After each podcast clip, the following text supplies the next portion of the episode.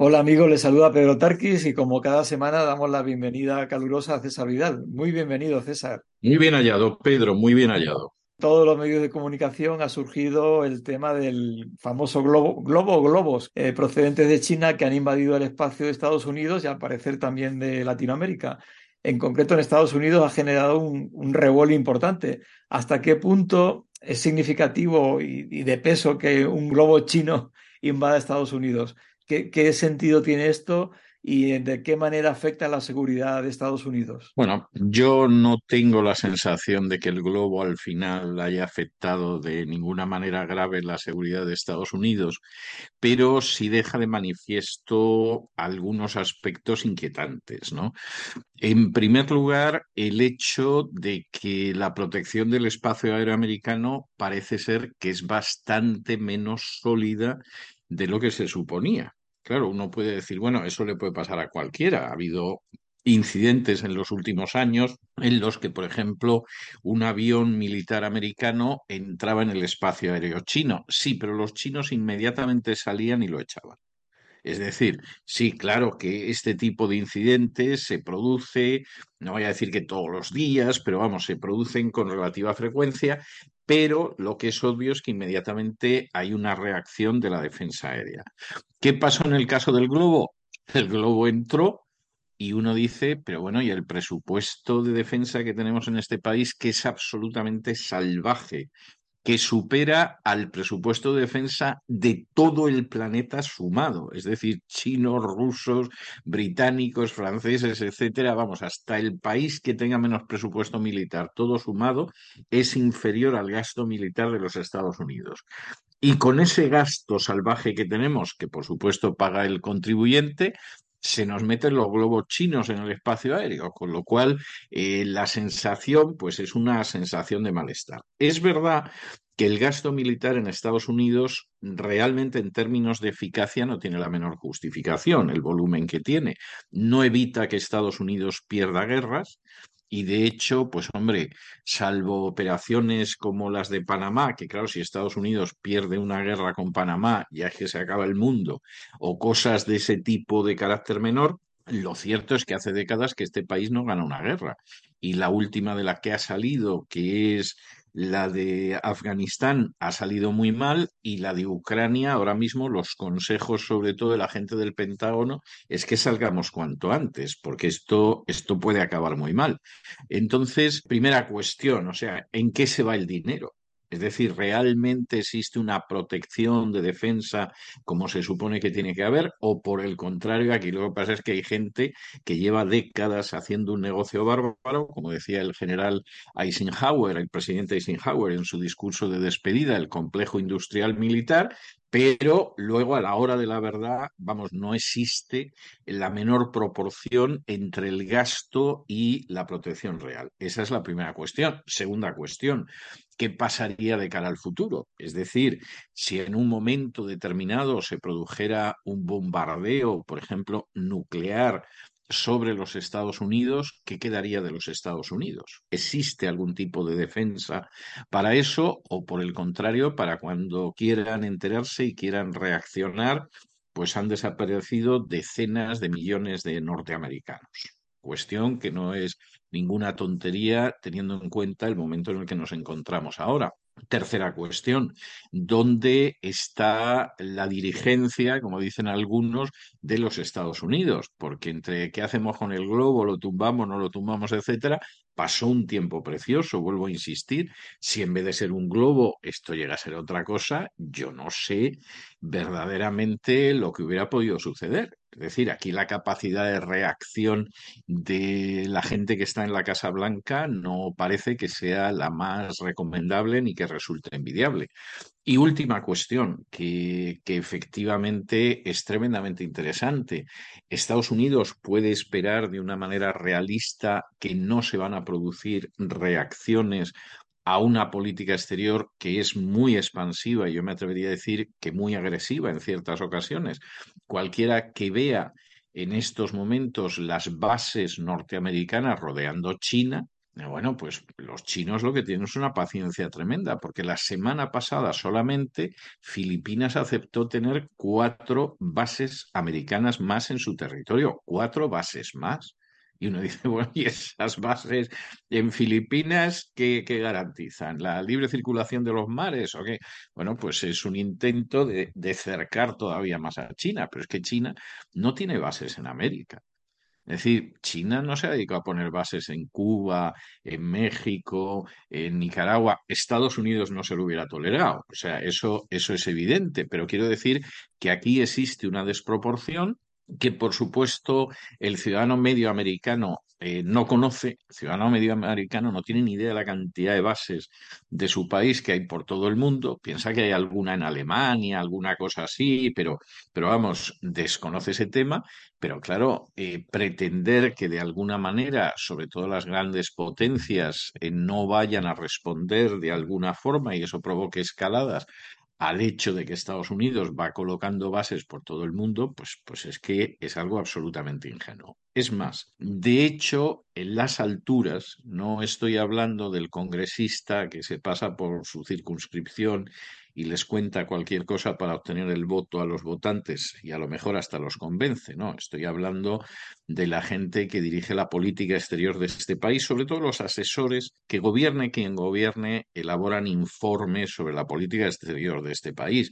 Bueno, pues esa gente, como puede ser el caso de la corporación RAN, saben perfectamente el punto a partir del cual al otro país no le queda más remedio que reaccionar porque efectivamente lo estás empujando contra la pared. Y no deja de ser significativo que, por ejemplo, en el caso de la Fundación RAND, cuando uno examina los informes de los últimos años, primero te advierta de que Ucrania en un momento determinado, si se sigue desarrollando la política que se desarrolla en Ucrania, Rusia no va a tener más remedio que intervenir en Ucrania. Segundo, te trace toda una línea de acción en la que efectivamente recomienda provocar a Rusia hasta que intervenga, porque eso va a permitir, por ejemplo, que Europa sufra unas circunstancias que van a impedir que sea un competidor económico y militar de Estados Unidos e incluso los recursos europeos se van a marchar para Estados Unidos. Y finalmente, en un informe de hace apenas dos semanas, pues Rand diga que, bueno, de Ucrania ya hemos sacado lo que se podía sacar y lo más sensato es levantarnos de la mesa e irnos cuando todavía en el juego las ganancias son nuestras. Entonces, eh, quiero decir, aquí hay varias cosas que surgen. No veo que los medios de comunicación en España estén hablando de ellas, tampoco lo veo en general en los medios convencionales en Estados Unidos, sí en los que no son convencionales. Entendemos que la imagen pública de la seguridad aérea de Estados Unidos ha quedado dañada por este globo que mide como tres autobuses, no es un pequeño globito que, que se pase. Eh, respecto al, al último punto, de repente Estados Unidos es como que, no, vamos a decir que es el malo del patio que se pega con los compañeros, pero de repente ha entrado en el conflicto de, Ucrania, que es más europeo, eh, ahora se ha enfrentado a China.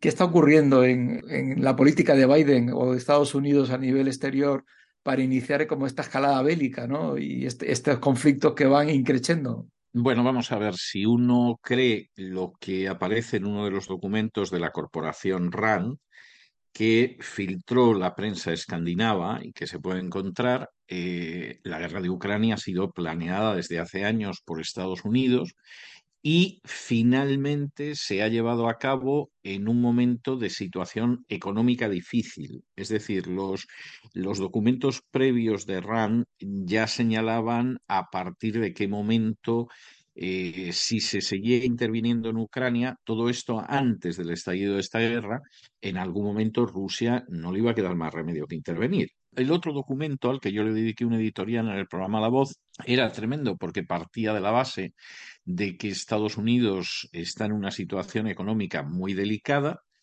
que necesitaba un chorro gigantesco de liquidez para remontar esa situación sin entrar en una recesión económica y que ese chorro de dinero solamente podía venir de Europa.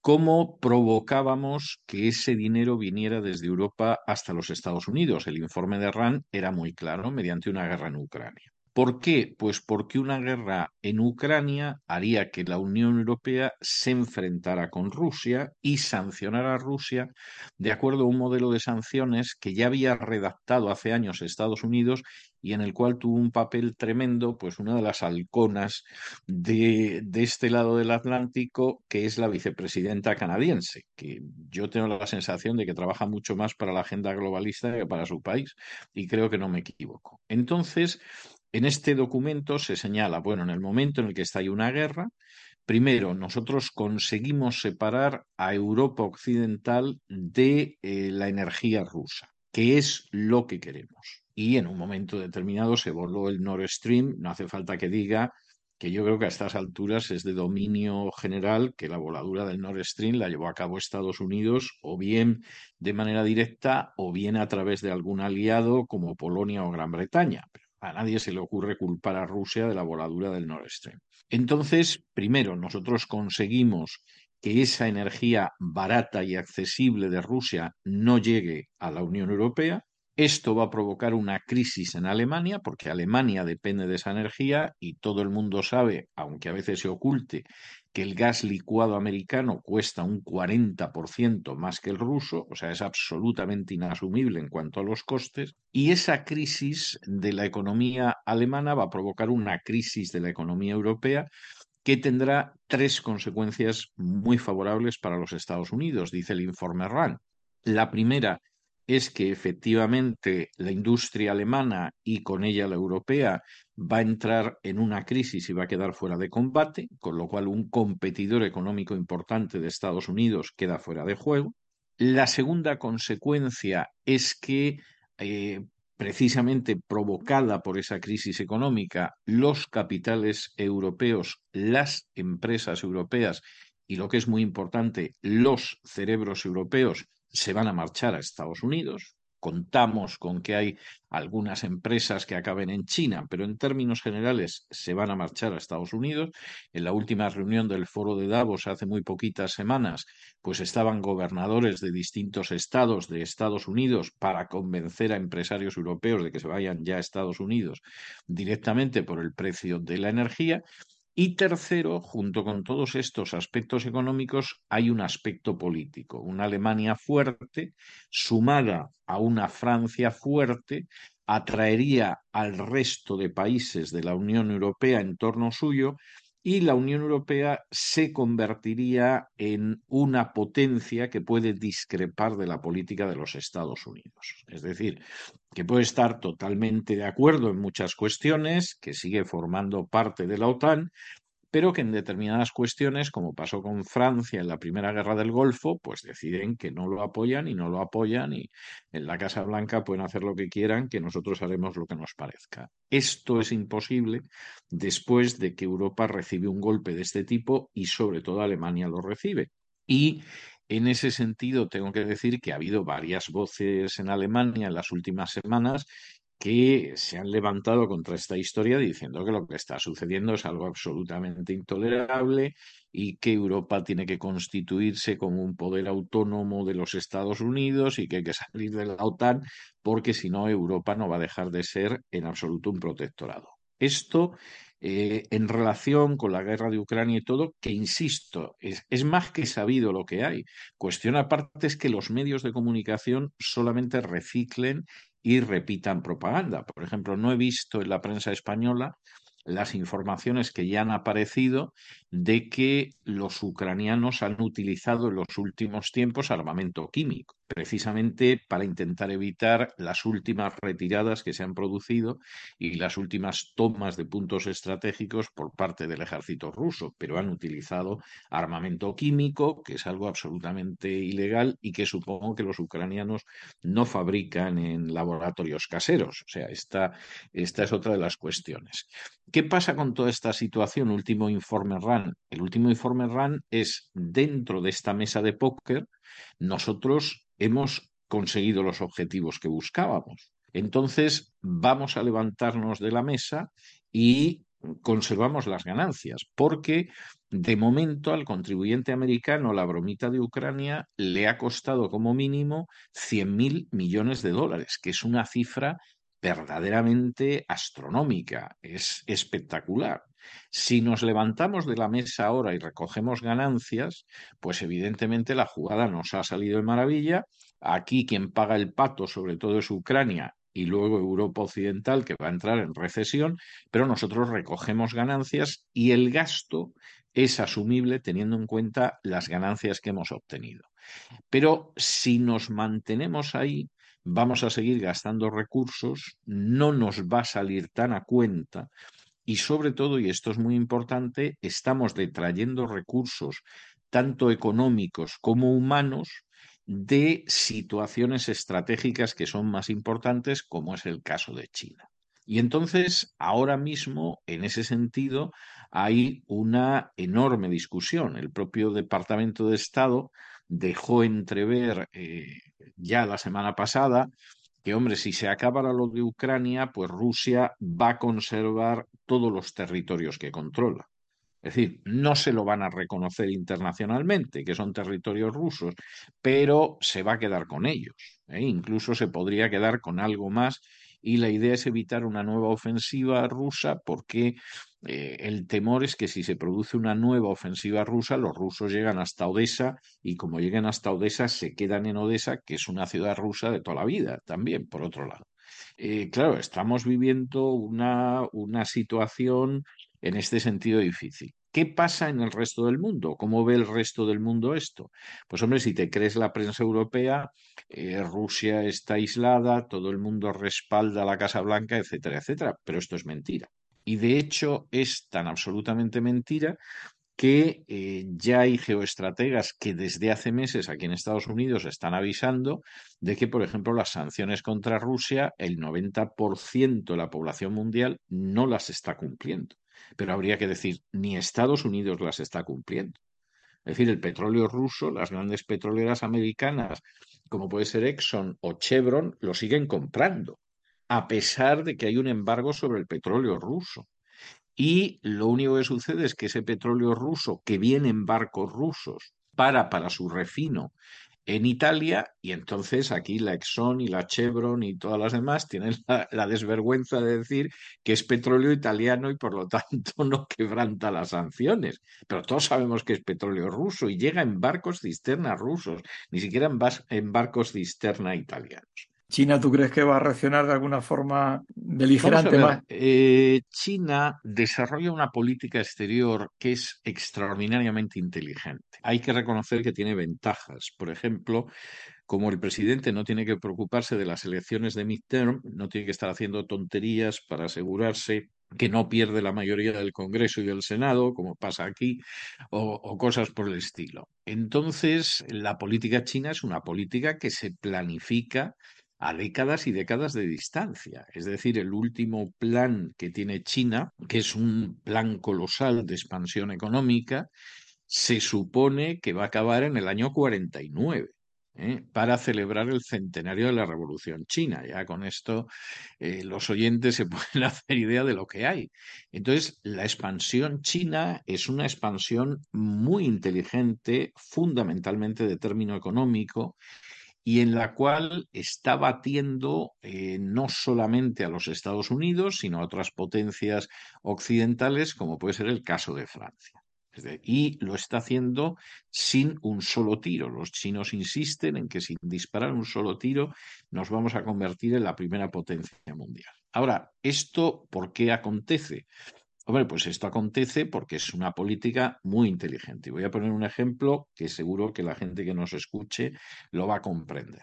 Eh, las empresas americanas en un momento determinado se te plantan en un país de África, de Asia o, de Hispanoamérica con la intención de llevarse las materias primas. ¿eh?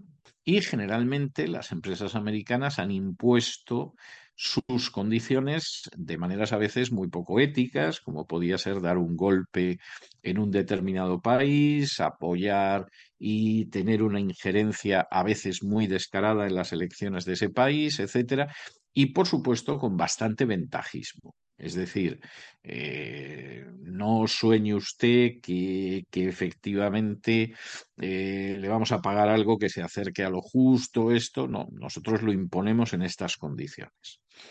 Para que la gente se haga idea de lo que esto ha podido significar, cuando en un momento determinado político por el que yo siento tan poco aprecio como Evo Morales en Bolivia, decide reunir a las compañías transnacionales y les dice que le va a cobrar el doble, aceptaron las condiciones, lo cual da una idea de en qué condiciones antes de esto se llevaban las materias primas de Bolivia. Y quien te dice Bolivia, te dice cualquier otro país. Ahora, ¿qué hacen los chinos? Los chinos llegan a ese mismo país. Y entonces le dicen, mire, yo mm, no le voy a discutir el precio de las materias primas. Lo único que me interesa es que usted me va a garantizar el suministro en tales cantidades de tal materia prima para los próximos 20 años, o 15 o 30.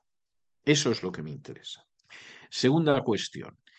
Ese suministro, como yo veo que las infraestructuras de este país no están bien, yo le voy a construir las infraestructuras gratis y se queda usted con ellas. Entonces, mire, aquí hay una carretera que tendría que llegar hasta el puerto, no existe la carretera, yo se la voy a hacer. Pero además, esa carretera, aparte de estar bien hecha, pues hay que trazar un puente, hay que abrir un túnel en medio de la montaña, de todo eso me encargo yo. Y el puerto que tiene usted ahora, pues es un puerto que, vamos, esto son mejoras de lo que dejaron los españoles hace siglos. Yo le voy a hacer un puerto en condiciones. Y esta infraestructura, además, se la regalo yo para que vea que yo quiero tener condiciones de amistad con usted, que nos llevemos bien, porque a mí, además, el gobierno que usted tenga me importa un comino. Es decir, si usted es una dictadura, si tiene un sistema parlamentario, si tiene una democracia presidencialista o si es una tribu, me da igual. Yo lo único que quiero es comerciar con usted. Partiendo de estos dos enfoques, pues evidentemente uno no, no, puede sorprenderse de que los chinos hayan ido avanzando muchísimo y los norteamericanos hayan ido retrocediendo, porque es normal. Pero es que además Estados Unidos se ha embarcado en una política que empezó con Obama y que ha continuado con Biden, porque Biden no es nada más que el seguidismo de la política de Obama, no tiene una política propia, no va a dejar un legado propio porque es Obama 2 y además en muchos casos mucho más encrespado, que subordina la ayuda exterior de Estados Unidos a que aceptes la ideología de género y la agenda globalista. Hace apenas un par de meses hubo una reunión bajo el paraguas de la ONU de la Unión Europea y la Casa Blanca con los países africanos en la que se plantearon unas cosas que son escalofriantes, porque les dijeron, ustedes van a pasar mucho hambre, porque efectivamente, en fin, con la guerra de Ucrania y bla, bla, bla, pues el suministro de grano, vamos, que en África van a pasar un hambre tremenda, nosotros les podemos ayudar a no pasar hambre, pero a cambio de eso, ustedes van a incluir en su legislación el aborto, el matrimonio homosexual, la adopción de niños por parejas homosexuales, etc. Y los africanos dijeron que no, que ya verían ellos cómo se arreglaban, pero que desde luego bajo esas condiciones ellos no recibían comida. Y supongo que los africanos ya han llegado a acuerdos con Rusia, con India, etcétera, etcétera. Pero evidentemente ahí los africanos se plantaron.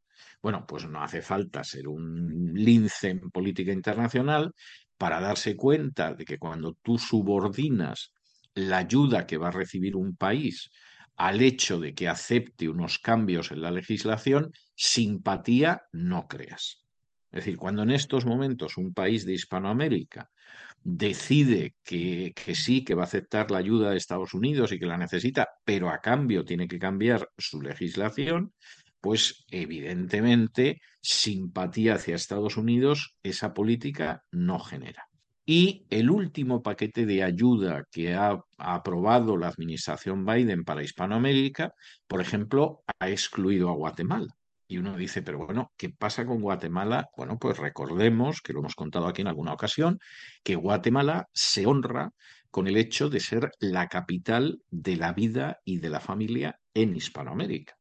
Guatemala tiene una población evangélica elevadísima, eso ha llevado a tomar ciertas decisiones políticas y evidentemente una de ellas fue el que Guatemala es la capital de la vida y la familia. Aquí no se va a legalizar el aborto, aquí no se va a admitir el matrimonio homosexual, etcétera, etcétera. Bueno, pues eso, un pequeñito país como es Guatemala en Centroamérica, la administración Biden no lo puede tolerar. Igual que hace un año y pico excluyó de un circo que creó de las democracias, que vamos, aquello era bochornoso, excluyó a la pobre Guatemala, que, que, en fin, se ha esforzado mucho más en la normalidad democrática que bastantes países de Hispanoamérica y la excluyó, porque cómo iba a tolerar que Guatemala se atreviera a enfrentarse con la ideología de género, pues ahora la ha vuelto a excluir de las ayudas porque, porque los guatemaltecos quieren ser independientes y soberanos. Y claro, este tipo de política pues no va creando amigos para los Estados Unidos. Uh -huh. Es decir, la población americana será más o menos consciente de ello. Pero la realidad es que lo que va creando es muchísimo resquemor, ¿no? Está claro que el mejor acuerdo es en el que todos ganan de forma consensuada, ¿no? Nadie se siente apabullado por el, por el otro. Para terminar, no sé si quieres añadir alguna otro comentario en relación con lo que hemos hablado. A mí, personalmente, como ciudadano americano, me duele muchísimo la política que está llevando a cabo la administración Biden. Y no solamente por cuestiones de carácter moral, que me duele muchísimo, sino también por cuestiones del bien de este país. Eh, hay una serie de élites en este país que están empujando a este país en una dirección que, que esas direcciones se acaban pagando muy caras, pero muy caras. Y como Dios no hace acepción de personas ni de naciones, es decir, no tiene favoritos, puede bendecir mucho en un momento determinado a una nación que camina a la luz de sus principios, pero, pero eso no significa que de un cheque en blanco a ninguna nación, evidentemente Estados Unidos está transitando por territorios muy peligrosos.